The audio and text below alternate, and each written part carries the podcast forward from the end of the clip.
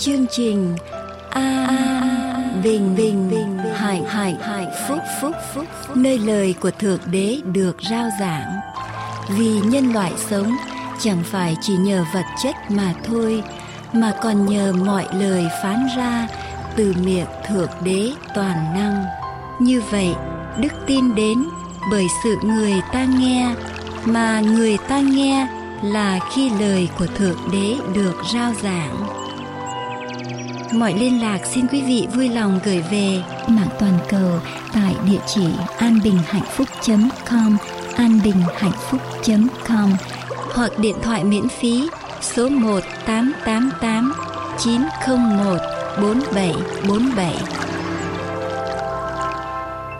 Kính lại Đức Chúa Trời là cha chí thánh của chúng con. Chúng con xin lớn tiếng ngợi khen Chúa và cảm tạ Chúa vô cùng. Vì Ngài là đấng cao cả, diệu kỳ, quyền hạn vô biên. Chúng con cầu xin Ngài, xin ban ơn tràn đầy trong chương trình phát thanh hôm nay. Xin Ngài cũng ban phước trên tất cả những chương mục mà chúng con làm ngày hôm nay. Chúng con cầu xin Ngài, xin ngự trị giữa vòng chúng con và hướng dẫn chúng con trong mọi sự để công việc chúng con được suôn sẻ và được đẹp lòng Chúa. Chúng con cảm tạ Ngài. Một lần nữa chúng con cầu xin Ngài, xin ở cùng với chúng con và hướng dẫn chúng con trong mọi sự và chúng con kính dâng những lời cầu nguyện này lên trong danh của Đức Chúa Giêsu là đấng cứu thế. Amen. Trời xanh kia ngàn mây trắng bay lang thang trôi về đâu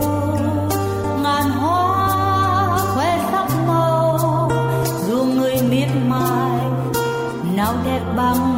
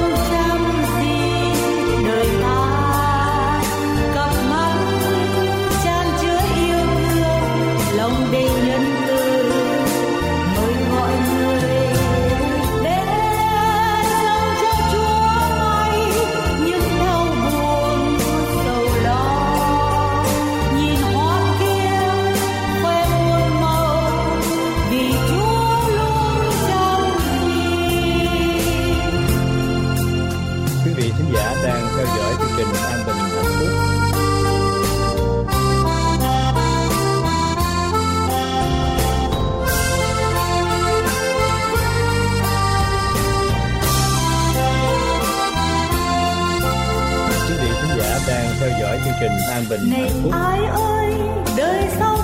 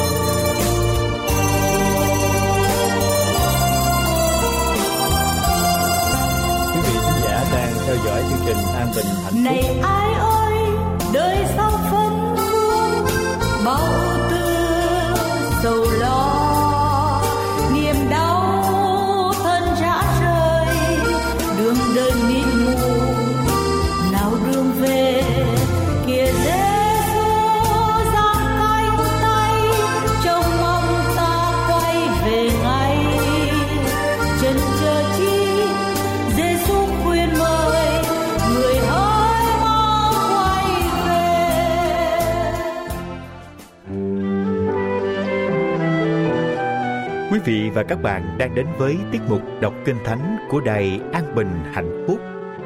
Trong giờ đọc lần trước, chúng tôi cùng với quý vị và các bạn đã được nghe nội dung của sách kinh thánh Thi Thiên từ đoạn 73 đến đoạn 76.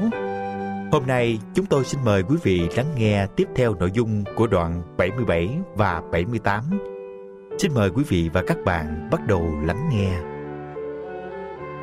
Đoạn 77 trong cơn gian truân nhắc lại các công việc cả thể của Đức Chúa Trời, lòng bèn được an ủi. Thơ Asap làm cho thầy nhạc chánh theo điều Jeduthun. Tôi sẽ kêu cầu cùng Đức Chúa Trời, phát tiếng hướng cùng Đức Chúa Trời. Ngài ắt sẽ lắng tai nghe. Trong ngày gian truân tôi tìm cầu Chúa, ban đêm tay tôi giơ thẳng lên không mỏi, linh hồn tôi không chịu an ủi. Tôi nhớ đến Đức Chúa Trời, bèn bồn chồn than thở và thần linh tôi sờn mỏi. Chúa giữ mí mắt tôi mở ra, tôi bị bối rối, không nói được. Tôi suy nghĩ về ngày xưa vì các năm đã qua. Ban đêm tôi nhắc lại bài hát tôi, tôi suy gẫm trong lòng tôi và thần linh tôi tìm tòi kỹ càng. Chúa há sẽ từ bỏ đến đời đời ư, Ngài há chẳng còn ban ơn nữa sao? Sự nhân từ Ngài há dứt đến mãi mãi ư? Lời hứa của Ngài há không thành đời đời sao? Đức Chúa Trời há quên làm ơn sao? Trong cơn giận Ngài há có khép lòng thương xót ư? Tôi bèn nói, đây là tật nguyền tôi, nhưng tôi sẽ nhớ lại các năm về tai hữu của đấng chí cao. Tôi sẽ nhắc lại công việc của Đức Giê-hô-va, nhớ đến các phép lạ của Ngài khi xưa. Cũng sẽ ngẫm nghĩ về mọi công tác Chúa, suy gẫm những việc làm của Ngài.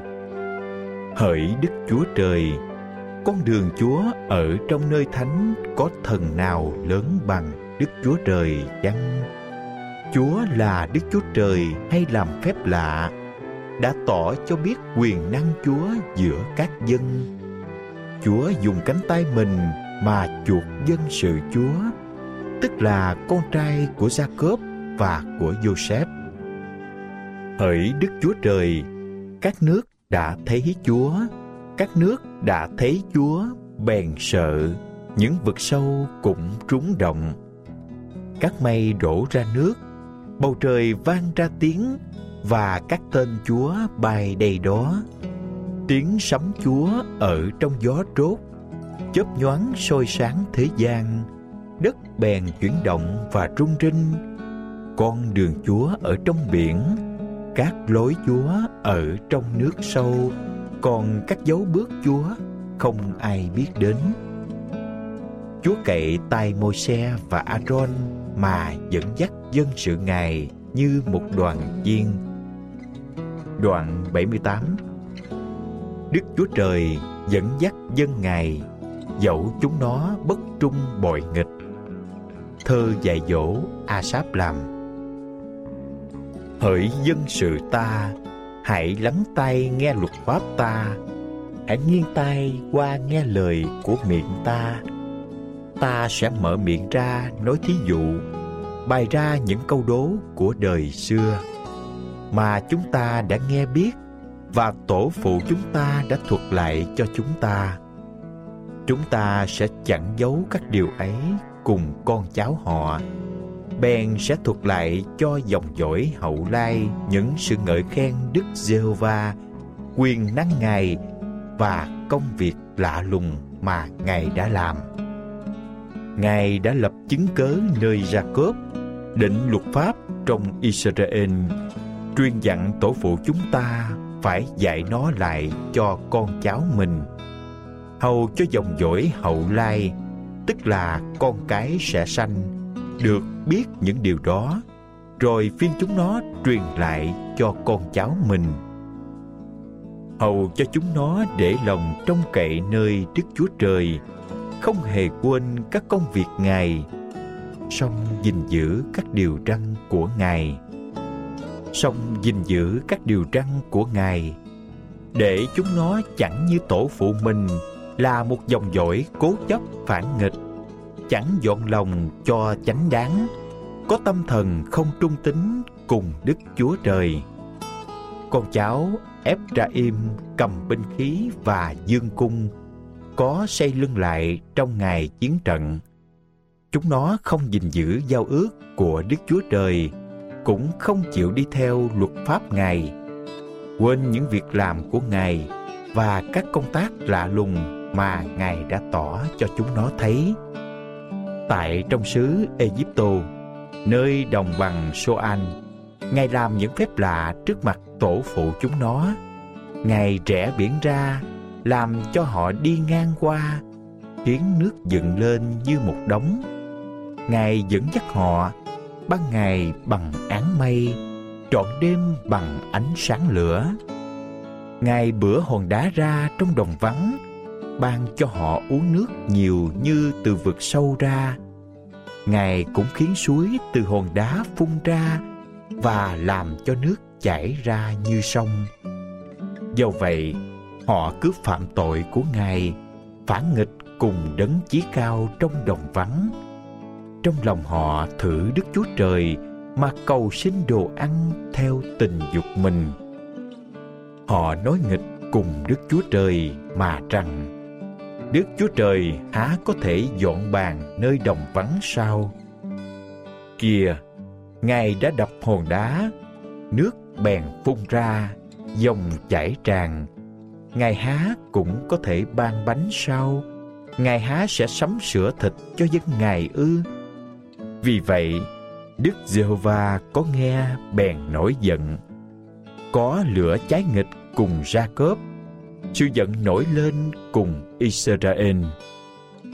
Bởi vì chúng nó không tin Đức Chúa Trời, cũng chẳng nhờ cậy sự cứu rỗi của Ngài. Dầu vậy, Ngài khiến các tầng mây trên cao và mở các cửa trên trời, cho mưa mana xuống trên họ đặng ăn và ban cho lúa mì từ trên trời.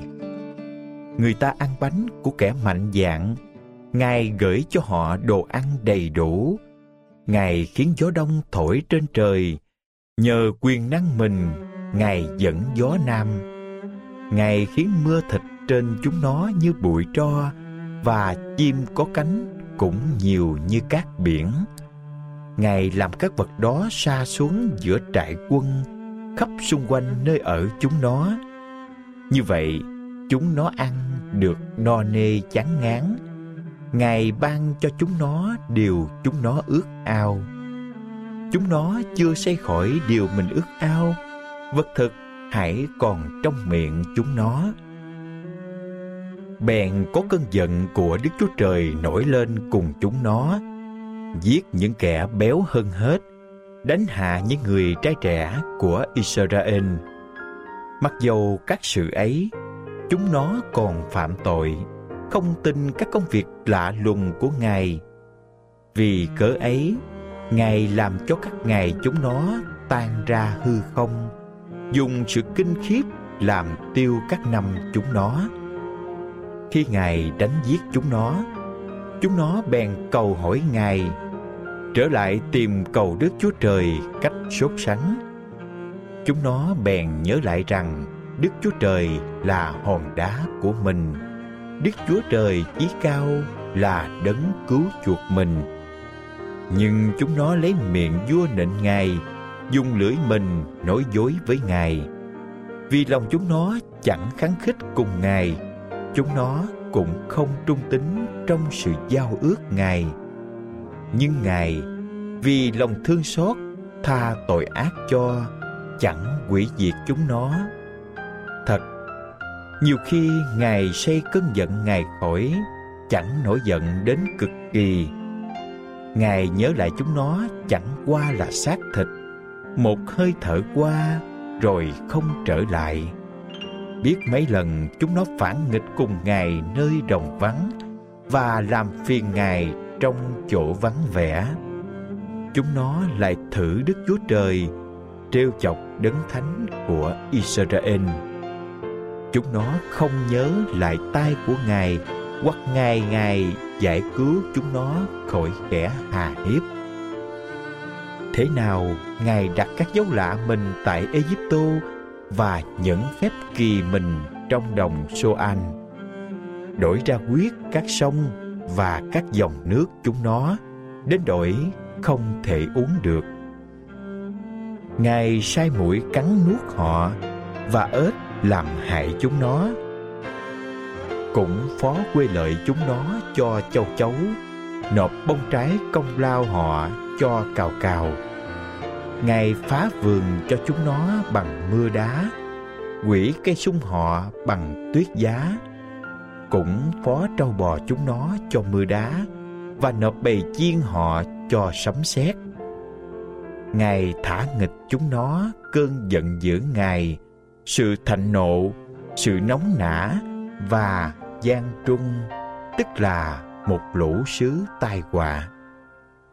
Ngài mở lối cho cơn giận Ngài, chẳng dông thứ linh hồn họ khỏi chết, bèn phó mạng sống chúng nó cho dịch hạch. Cũng đánh giết mọi con đầu lòng trong Egypto, tức là cường tráng sanh đầu ở trong các trại cham. Đoạn Ngài đem dân sự Ngài ra như con chiên, dẫn dắt họ trong đồng vắng như một bầy chiên. Ngài dẫn chúng nó bình an vô sự, chúng nó chẳng sợ chi, còn biển lấp lại những kẻ thù nghịch họ. Ngài đưa họ đến bờ cõi thánh Ngài, tức đến núi mà tai hữu Ngài đã được. Ngài cũng đuổi các dân khỏi trước mặt chúng nó, bắt thăm và chia sứ làm sản nghiệp cho họ, khiến các chi phái Israel ở trong trại của các dân ấy. Do vậy, chúng nó thử và phản nghịch Đức Chúa Trời chí cao, không giữ các chứng cớ của Ngài. Nhưng trở lòng, ở bất trung như các tổ phụ mình, chúng nó xìa như cây cung sai lệch. Nhân vì các nơi cao, chúng nó chọc giận Ngài, giúp Ngài phân bì tại vì những tượng chạm. Khi Đức Chúa Trời nghe điều ấy, bèn nổi giận, gớm ghiếc Israel quá đổi, đến nỗi bỏ đền tạm tại Silo, tức là trại Ngài đã dựng giữa loài người. Phó sức lực Ngài bị dẫn tù và nộp vinh hiển Ngài vào tay cừu địch. Ngài cũng phó dân sự Ngài cho bị thanh gươm và nổi giận cùng cơ nghiệp mình. Lửa thiêu nuốt những gã trai trẻ họ, còn các nữ đồng trinh không có ai hát nghinh thú. Những thầy tế lễ họ bị gươm sa ngã, song các người quá bùa không than khóc. Bấy giờ, Chúa tỉnh thức như người khỏi giấc ngủ, khác nào kẻ mạnh dạn treo la vì cớ rượu Ngài hãm đánh những kẻ cừu địch lui lại, làm cho chúng nó bị sỉ nhục đời đời. vả lại, Ngài từ chối trại Joseph, cũng chẳng chọn chi phái Ephraim, bèn chọn chi phái Judah là núi Sion mà Ngài yêu mến. Ngài xây đền thánh Ngài giống như nơi rất cao, khác nào trái đất mà Ngài đã sáng lập đời đời. Ngài cũng chọn David là tôi tớ Ngài, bắt người từ các chuồng chiên. Ngài đem người khỏi bên các chiên cho bú, đặng người chăn giữ Jacob là dân sự Ngài và Israel là cơ nghiệp Ngài. Như vậy, người chăn giữ họ theo sự thanh liêm lòng người và lấy sự khôn khéo tay mình mà dẫn dắt họ. Thưa quý vị và các bạn, giờ đọc kinh thánh của chúng tôi đến đây xin tạm dừng. Xin hẹn gặp lại quý vị vào giờ đọc kinh thánh lần sau để có thể lắng nghe nội dung của đoạn kinh thánh 79, 80 và 81. Hy vọng quý vị và các bạn dành thời gian lắng nghe. Bây giờ xin mời quý vị và các bạn lắng nghe tiếp những phần còn lại của chương trình phát thanh ngày hôm nay.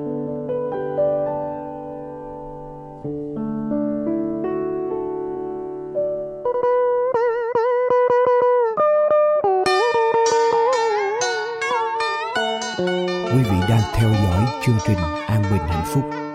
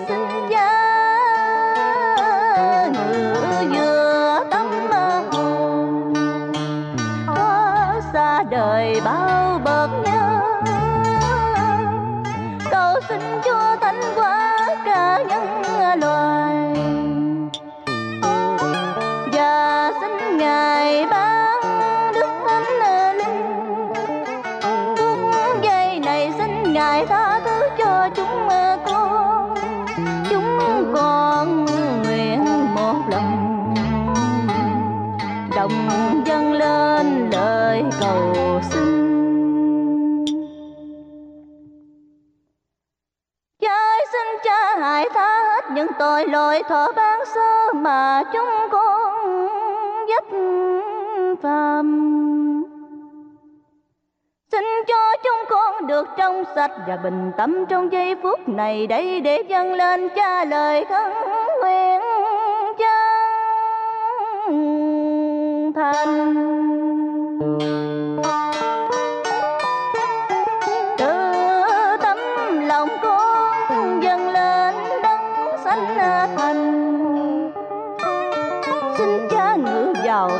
và thánh.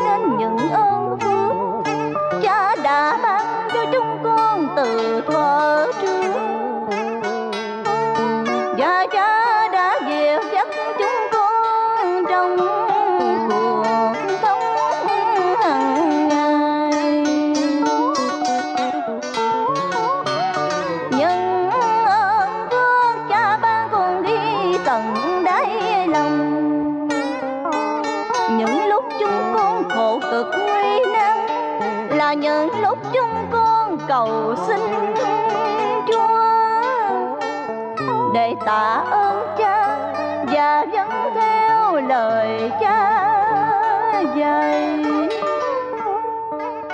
Con sẽ đem những ơn phước này chia sẻ cùng đồng bào ruột thịt của chúng con.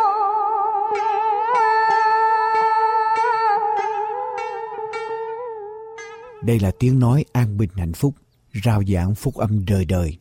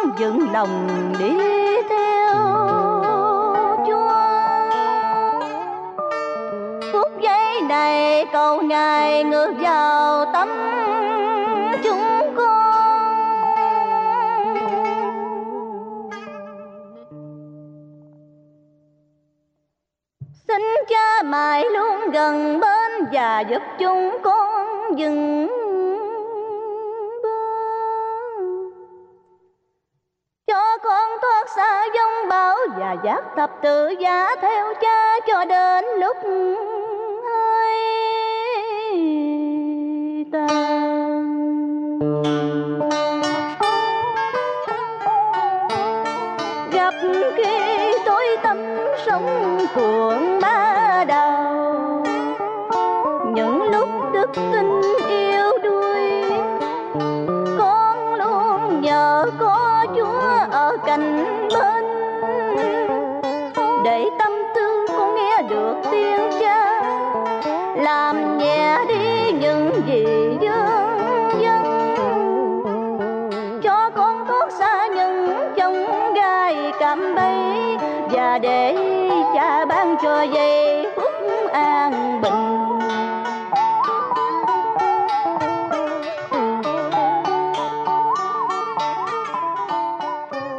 quý vị khán giả, quý vị đang theo dõi tiếng nói an bình hạnh phúc, rao giảng phúc âm đời đời.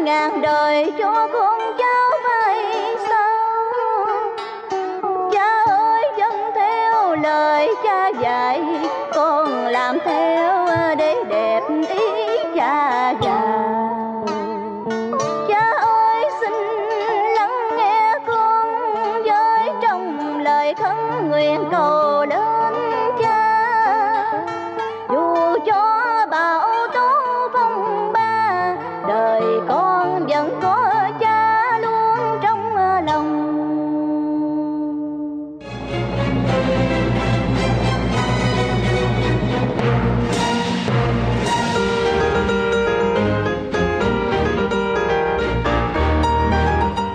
Đây là chương trình phát thanh an bình và hạnh phúc. Để tiếp tục chương trình, chúng tôi kính mời quý vị theo dõi phần giảng luận về lời của Đức Chúa Trời trong Kinh Thánh qua mục sư Trương Quốc Tùng.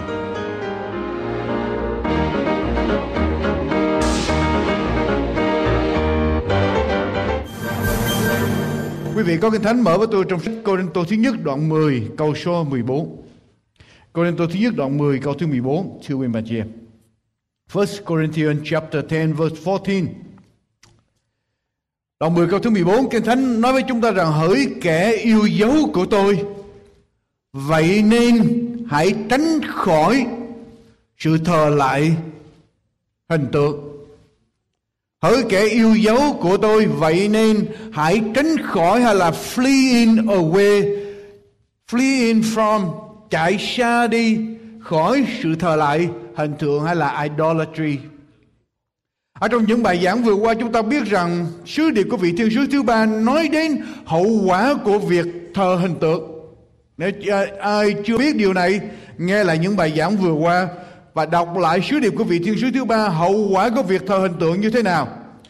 Và chúng ta thấy rằng việc thờ hình tượng, chúng ta thấy rằng sự thờ hình tượng là cái tội lỗi duy nhất mà Chúa nói rằng khi chúng ta thờ hình tượng, tức là chúng ta ghét Chúa, có phải vậy không?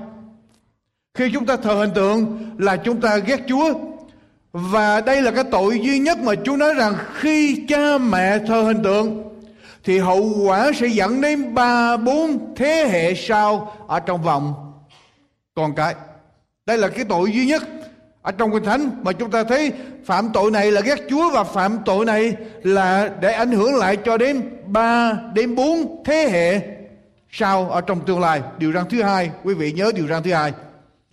Và thưa quý vị, sự thờ hình tượng ở trong ngày cuối cùng nó sẽ lan tràn ra khắp mọi nơi.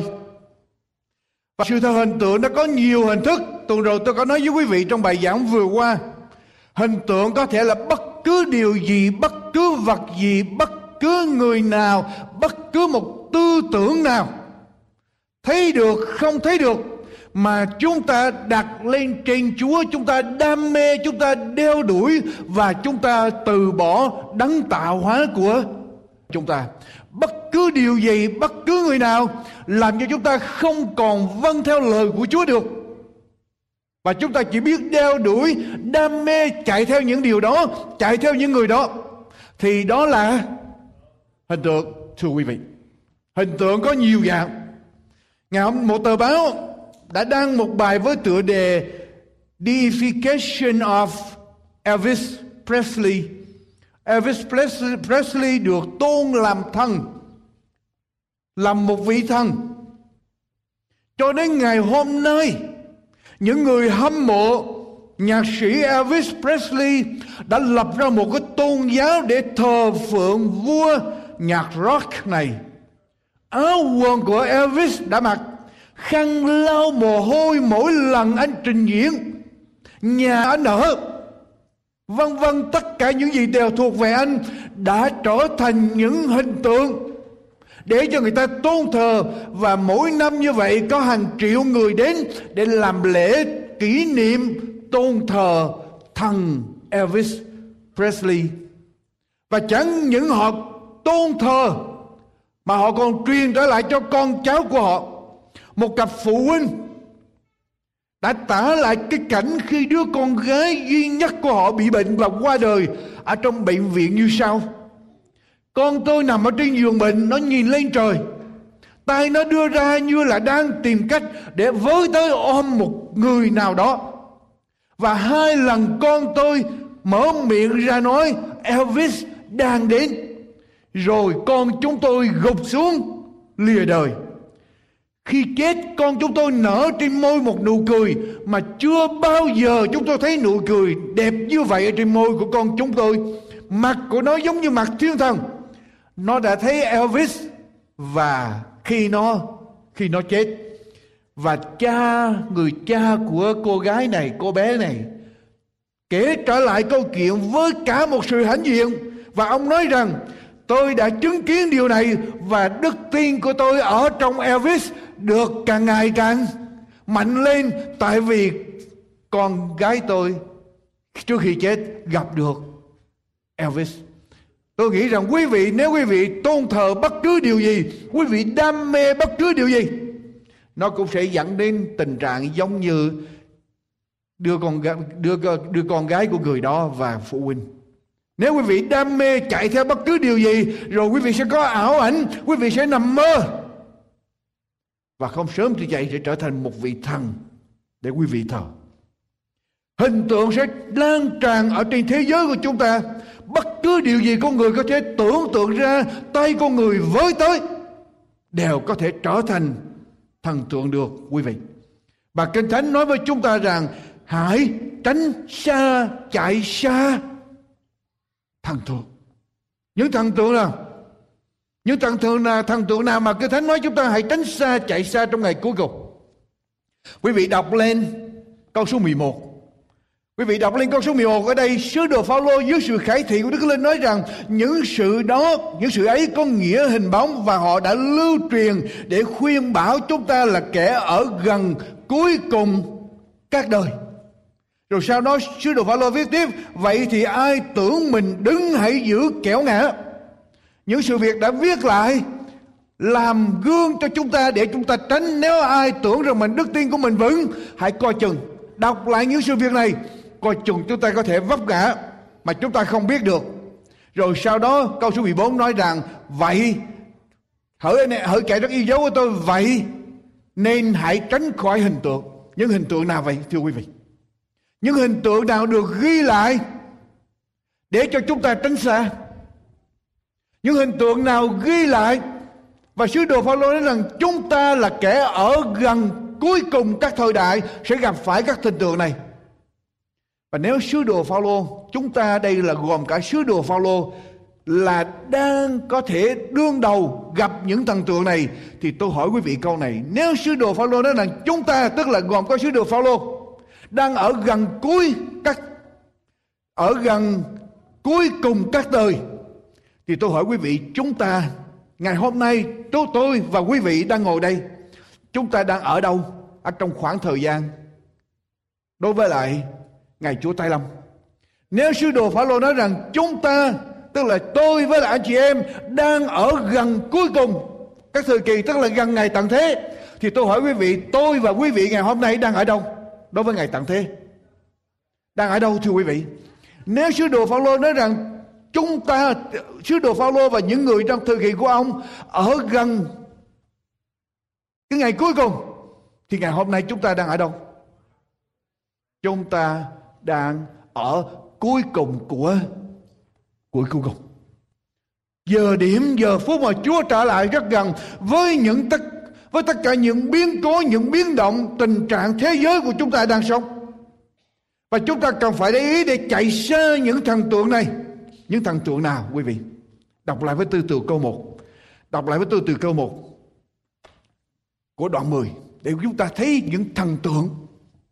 Những thần tượng mà chúng ta cần phải tránh ở trong ngày cuối cùng. Vả hỡi anh em tôi chẳng muốn cho anh em không biết tổ phụ chúng ta đều đã ở dưới đám mây đi ngang qua biển. Chịu mô xe làm phép bắp tem ở trong đám mây và dưới biển ăn một thứ thức ăn thiêng liêng. Và uống một thứ uống thiêng liêng. Vì họ uống ở nơi một hòn đá thiêng liêng theo mình. Và đá ấy tức là đấng Christ Sứ đồ Phaolô đang nói dân Israel đã chịu phép ăn tem, đã ăn thức ăn thiêng liêng là bánh mana, đã uống nước uống thiêng liêng là uống nước ra từ hòn đá là Đức Chúa Giêsu. Nhưng mà câu số 5 nói như thế nào? song phần nhiều ở trong vòng họ không đẹp lòng Đức Chúa Trời nên đã ngã chết ở nơi đồng vàng. Họ chịu phép báp tem. Họ ăn thức ăn thiêng liêng, họ uống thức uống thiên liêng, nhưng cuối cùng chuyện gì xảy ra cho họ, linh hồn của họ? Họ có được vào đất hứa không? Họ không hề được vào đất hứa, họ đã ngã chết ở trong đồng ván. Lý do tại sao? Câu số 6 trở đi cho chúng ta biết lý do tại sao. Mọi điều đó đã xảy ra để làm gương cho chúng ta, hầu cho chúng ta chớ buông mình theo tình dục xấu. Như chính tổ phụ chúng ta đã buông mình. Chớ buông mình theo tình dục xấu. Như họ đã buông mình, tại vì họ buông mình theo tình dục xấu, cho nên họ không được vào đất hứa. Dầu rằng họ đã chịu phép báp tem họ đã ăn thức ăn thiên liêng, uống thức uống thiên liêng. Câu số 7 cũng đừng thờ hình tượng nữa như mấy người ở trong họ, theo lời chép rằng dân sự ngồi mà ăn uống, rồi đứng dậy mà chơi giỡn. Họ tham muốn theo tình dục xấu họ thờ hình tượng. Rồi họ làm gì nữa? Câu số 8 Chúng ta chớ dâm dục Như mấy người ở trong họ đã dâm dục, Mà ở trong một ngày có hai vạn ba ngàn người bị bỏ mạng. Họ dâm dục, Cho nên họ không được vào ở trong đất hứa. Câu số 9 Cũng chớ thử thách Chúa như mấy người ở trong họ đã thử thách, Mà bị loại ráng hủy diệt, Họ thử thách Chúa. Cho nên họ không được vào ở trong đất hứa. Câu số 10 lại cũng chớ lầm bầm như mấy người ở trong họ đã lầm bầm mà bị chết bởi kẻ. Hủy diệt quý vị, họ đã làm, họ đã phạm năm điều. Họ đã thờ năm loại hình tượng. Và chính năm loại hình tượng đó đã khiến cho dân Israel không được vào ở trong đất hứa. Họ đã chịu phép bắp tem họ uống ăn thức ăn thiên liêng, họ uống thức uống thiên liêng, nhưng rồi cuối cùng tất cả những điều đó trở thành vô nghĩa. Họ không được vào ở trong đất hứa. Có thể điều đó xảy ra cho chúng ta không? Thưa quý bạn chị em, chúng ta có thể chịu phép bắt tem. Chúng ta có thể ăn thức ăn thiêng liêng, ăn bánh hàng sống lời của Chúa. Chúng ta có thể uống thức uống thiêng liêng. Là chúng ta uống thánh linh khi chúng ta tin nhận Đức Chúa Giêsu Đức Thánh Linh tràn chảy ở trong lòng của chúng ta. Chúng ta được phép tem, chúng ta ăn thức ăn thiên liêng, uống thức uống thiên liêng. Nhưng nếu chúng ta giữ như thần tượng này, chuyện gì xảy ra cho chúng ta? Chúng ta vẫn có thể mất sự sống đời đời mà Chúa hứa ban cho chúng ta như thường. Quý vị nghĩ vậy không? Có thể chúng ta sẽ đi tới, tôi sẽ đi tới năm cái thần tượng đã khiến cho dân Israel bị mất linh hồn của họ Họ không được vào ở trong đất hứa. Và năm cái hình tượng đó có thể xảy ra cho chúng ta ngày hôm nay thưa quý mà chị em. Năm hình tượng đó. Câu số 6 Câu số 6, đoạn 10 câu số 6 Mọi điều đó đã xảy ra Để làm gương cho chúng ta Hầu cho chúng ta chớ buông mình Theo tình dục xấu Như chính tổ phụ chúng ta đã buông mình Đoạn 10 câu số 6 Điều đầu tiên Mà những người Israel này đã phạm Họ buông mình theo tình dục Ở đây. Cái, cái, cái tình trạng nào Cái sự kiện nào Sự việc nào xảy ra Và cái thánh nói rằng họ buông mình theo tình dục. Ở trong sách dân số ký đoạn 11 câu 4 đến câu 5 cho chúng ta biết họ chạy đi theo sự ăn uống.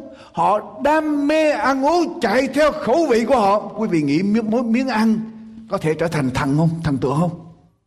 Quý vị nghĩ miếng ăn có thể trở, trở thành thần tượng không? Lặp lại với tôi dân số ký đoạn thứ 11 dân số ký đoạn thứ 11 câu 4 câu 5 khi họ ra khỏi xứ Ai Cập, họ được Chúa ra cứu ra khỏi xứ Ai Cập, họ đi vào đất hứa. Bây giờ dân sự làm điều gì ở trên con đường đi vào đất hứa? Bọn dân tạp ở trong dân Israel sinh lòng, tham muốn, đến nỗi dân Israel lại khóc nữa mà rằng, ai sẽ cho chúng tôi ăn? Ăn thịt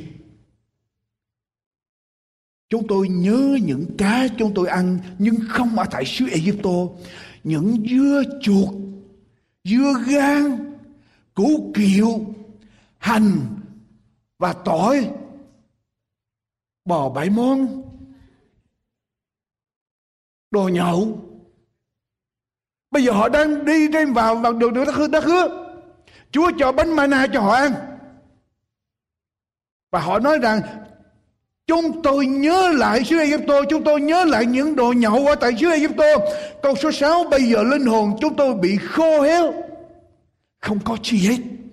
Mắt chỉ thấy mana mà thôi. Mắt chỉ thấy mana mà thôi. Linh hồn chúng tôi bị khô héo. Quý vị.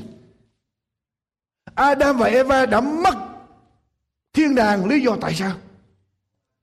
Vì miếng ăn. Dân Israel được Chúa cứu, kinh nghiệm được quyền năng của Chúa đi ra khỏi xứ Ai Cập để đi vào đất hứa, nhưng ở trên đường đi, họ nhớ lại đồ nhậu, những món nhậu, và họ phàn nàn. Họ nói bây giờ ăn bánh mana chán quá. Và đó là thần tượng, một ở trong năm thần tượng khiến cho họ mất linh hồn. Quý vị, điều này có thể xảy ra cho hội thánh của Chúa ngày hôm nay không? Điều này có thể xảy ra trên xã hội ngày hôm nay không? Ở trong sách Matthew đoạn 24 câu 38 câu 39 Cái Thánh nói rằng trong đời Noe như thế nào thì ngày con người đến cũng như thế ấy. Ngày đó người ta chỉ ăn uống cưới. Người ta chỉ lo ăn uống cưới gả Ở trong thời Noe, Ở trong ngày Chúa tới cũng vậy, Chỉ có ăn uống. Quý vị, Đức Chúa Trời đã kêu gọi dân sự của Chúa Ra khỏi thế gian và Chúa nói rằng các ngươi ra khỏi thế gian, ta chết cho các ngươi. Ta chuộc các ngươi các ngươi thuộc về ta. Thân thể của các ngươi là đền thờ để cho ta ngự, để cho ta thông công với các ngươi. Và Chúa nói rằng, đây là những thức ăn mà các ngươi nên ăn để giữ cho thân thể đó được thánh sạch. Và Chúa đã nói từ trước đời Noe, Chúa đã cho biết loại thức ăn nào là thánh sạch, loại thức ăn nào là không thánh sạch và dân sự của Chúa phải tránh đi những loại thức ăn không thánh sạch. Nhưng mà con cái Chúa có thể người ta có thể làm bất cứ dùng bất cứ duyên cớ gì, nhân danh, đức tin, nhân danh, tình yêu để rồi dạy cho con cái Chúa, hậu thánh của Chúa chỉ ăn theo cái khẩu khẩu vị lòng ham muốn và quý vị, khi chúng ta đi theo khẩu vị lòng ham muốn, chúng ta đang sống buông lung Chúng ta không còn kiểm soát được con người của mình. Và đó trở thành một thần tượng. Và khi thần tượng đó đã có trong lòng chúng ta, dù chúng ta đã chịu phép bắp tem, chúng ta đã ăn được các thức ăn thiên liêng, chúng ta uống được thức uống thiên liêng, chúng ta vẫn có thể mất linh hồn mình như như thường thưa quý bạn chị em. Ở trong sách Luca đoạn 21 câu 34. Luca đoạn 21 câu 34. Luca đoạn 21 câu 34 Đức Chúa Giêsu đã nói như thế nào nói về ngày cuối cùng. Luca đoạn 21 câu 34 thưa quý vị. Câu 34 trở đi vậy hãy tự giữ lấy mình. Kinh Thánh nói như thế nào? Sau khi Đức Chúa Giêsu nói đến ngày tận thế, sau khi Đức Chúa Giêsu nói những biến cố sẽ xảy ra, Chúa nói bây giờ Chúa kết luận rằng vậy hãy tự giữ lấy mình, e rằng vì sự làm điều gì? Ăn uống quá độ và sự gì nữa? Say sưa và sự lo lắng về đời này làm cho lòng các ngươi mê mẩn chăng? Và e ngày ấy đến thịnh linh ở trên các ngươi như lưới bủa, vì ngày đó sẽ đến cho khắp mọi người ở khắp trên mặt đất. Cũng vậy vậy hãy tỉnh thức luôn và cầu nguyện để các ngươi được tránh khỏi các tai nạn sẽ xảy ra và đứng ở trước mặt con người. Quý vị, có thể vì sự ăn uống về sự say sưa, ham ăn ham uống mà chúng ta mất linh hồn mình không? Và Chúa đới chúng ta, bất ngờ chúng ta không sẵn sàng. Chúng ta không sẵn sàng. Quý vị đừng quên đừng quên rằng Adam và Eva đã mất thiên đàng vì miếng ăn. Dân Israel mất đất hứa không được vào đất hứa vì miếng ăn. Và hội thánh ở trong ngày cuối cùng cũng sống buông lung như vậy. Nhưng dân sự của Chúa phải tự giữ lấy giữ lấy mình Tôi nói điều này cho con cái Chúa. Không phải chúng ta chỉ tới thánh đường chúng ta mà ăn uống theo đúng lời Chúa.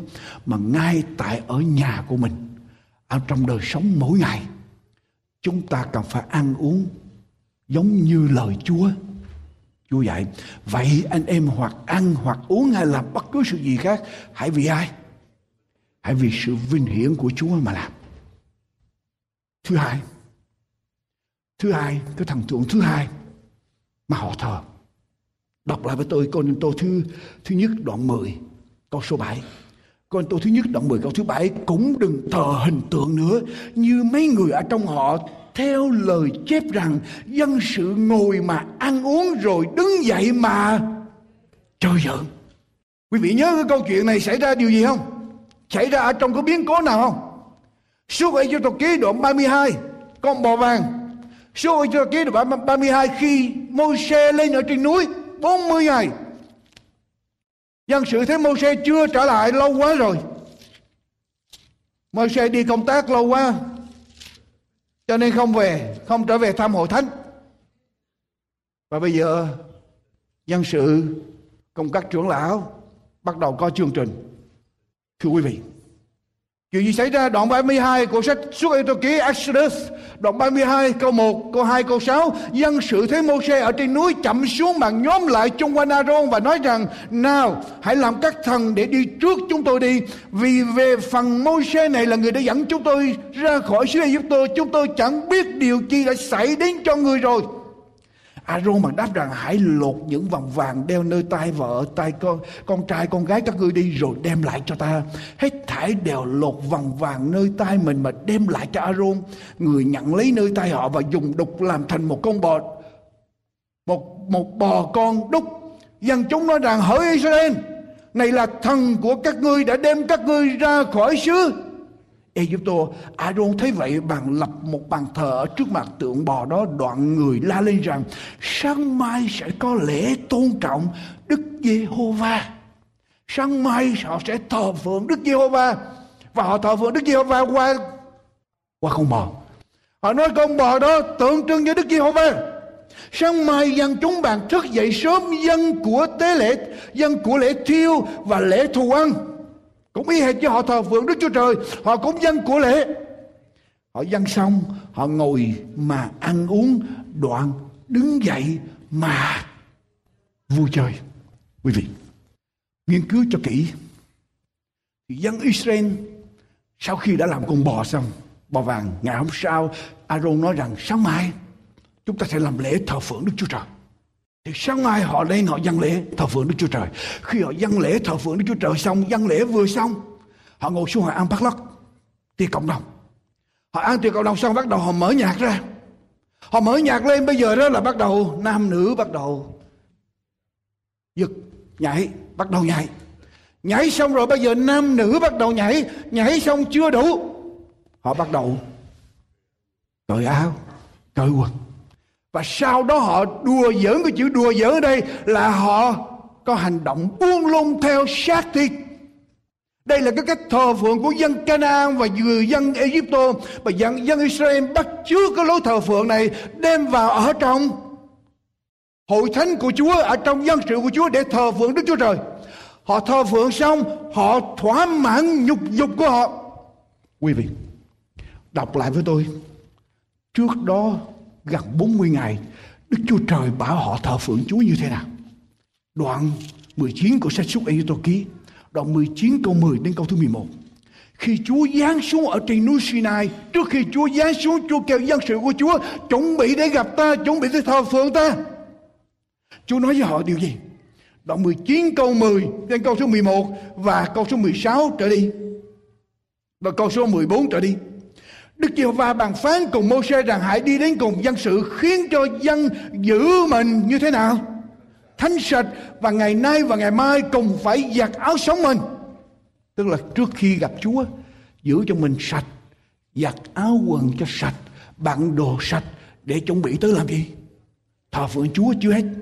Qua ngày thứ ba dân khá sẵn sàng vì ngày đó Đức Giêsu va sẽ giáng lâm ở trước mặt dân sự tại núi Sinai. Câu số 14, Môi-se xuống núi đến cùng dân sự khiến cho họ giữ mình thánh sạch và giặt áo sống mình. Người dặn dân sự rằng ở trong ba ngày hãy sẵn sàng chớ đến gần đàn bà. Tức là không còn có đến thờ phượng Chúa, không có nghĩ đến xác thịt nhục dục. Phải tập trung vào Chúa, phải thánh sạch chưa hết. Qua sáng ngày thứ ba có sấm chớp Sấm vang chớp nhón một áng mây mịt mịt ở trên núi và tiếng kèn thổi rất vang động. Cả dân sự ở trong trại quân đều run hải. Mô xe bằng biểu dân ra khỏi trại quân nghinh tiếp Đức Giêsu Trời. Dân sự dừng lại tại chân núi. Bây giờ Đức, bây giờ vải bây giờ khắp núi Sinai đều ra khói. Vì Đức Giêsu va ở trong lửa, giáng lâm ở nơi đó, khói ra khác nào khói của lò lửa lớn kia. Và cả hòn núi đều rung động một cách kịch liệt. Tiếng kèn vang động môi xe nói Đức Giê-hô-va đáp lại ở trong núi, ở trong lửa. Đức Giê-hô-va phán xuống cho dân sự của Chúa. Quý vị, khi Chúa phán với dân sự của Chúa chuẩn bị để đến gặp ta thờ phượng cha, thờ phượng ta.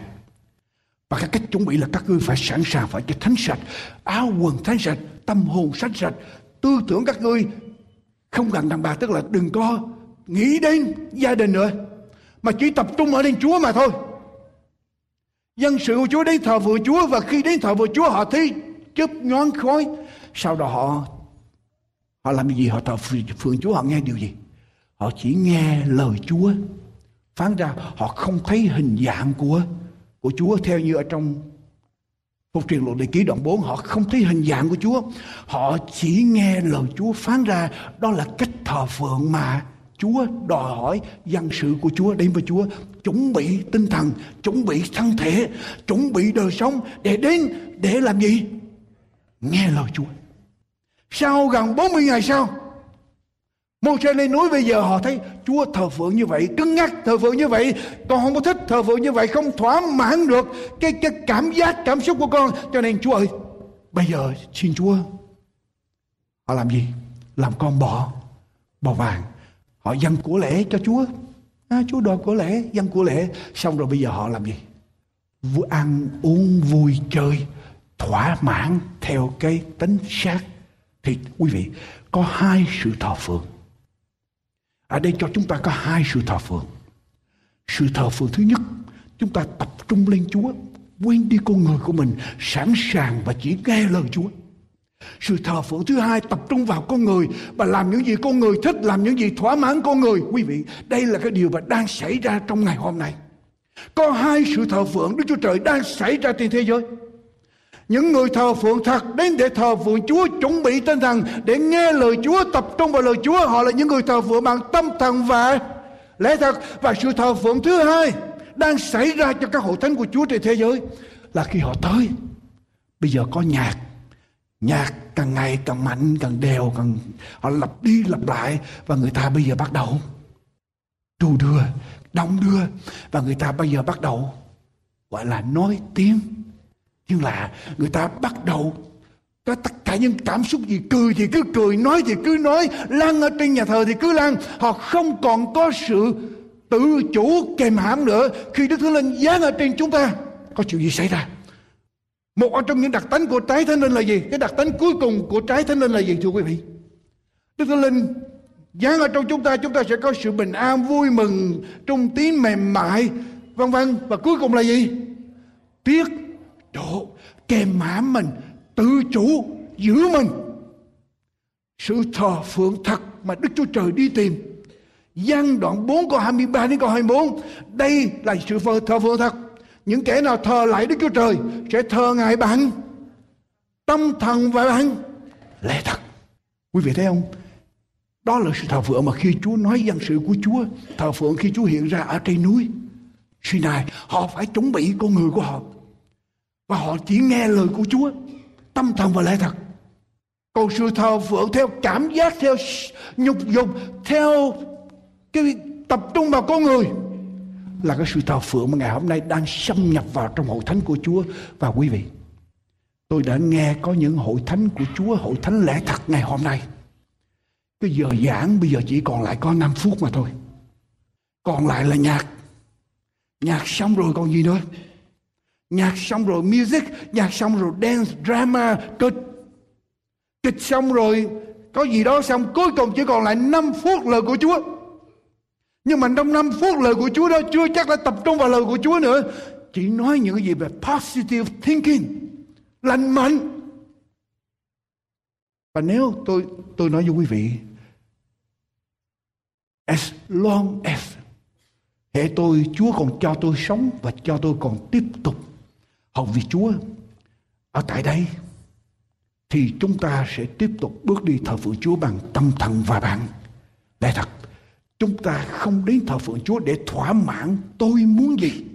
Chúng ta không đến thờ phượng Chúa, Chúa ơi, con đến thờ phượng Chúa và xin Chúa thỏa mãn những cái gì mà con muốn. No, sự thờ phượng thật tập trung vào Chúa, sự thờ phượng giả tập trung vào con, con người.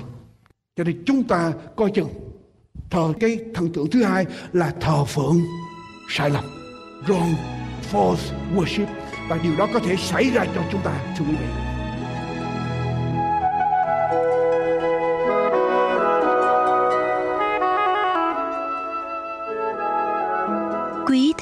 thân mến, Mục sư Dương Quốc Tùng xin tạm chấm dứt phần giảng luận nơi đây và hẹn gặp lại quý vị vào chương trình kế tiếp với phần kết luận cho sứ điệp hôm nay.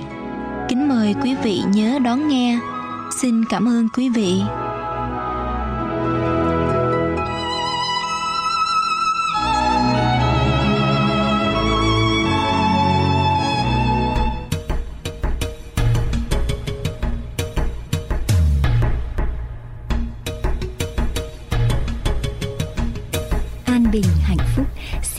Chào tạm biệt nơi đây.